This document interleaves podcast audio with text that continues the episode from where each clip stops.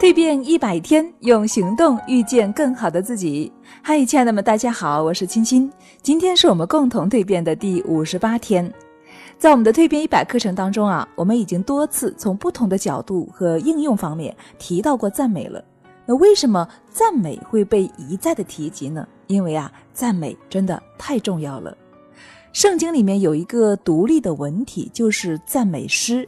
可见啊，西方的先贤在很早以前就知道赞美的重要性了。哲学家詹姆斯也曾经说，人类本质上最殷切的要求是渴望被肯定，也就是说，得到他人的赞美是激发人类前进的动力。所以，无论你是有孩子的父母，还是坐拥员工的老板，你都要学会在合适的场合当机立断的赞美他们。因为只有赞美，他们才会感受到来自外界的肯定，这是人类高层次的需求和心理满足。释迦牟尼也曾说：“赞美他人与微笑迎人是天下成本最低的布施，何乐而不为呢？”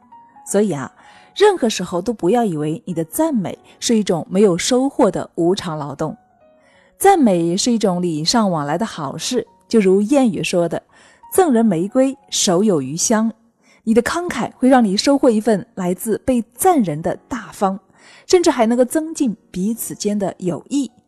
OK，那怎么样才能够恰到好处的赞美呢？这个呢也是有方法和技巧的。好了，更多分享，欢迎大家一起走入我们今天的蜕变一百课堂。关注女人课堂微信公众号，在后台回复“蜕变一百”即可以收到限时的免费链接。这里是女人课堂，我是清新，让我们下期再见。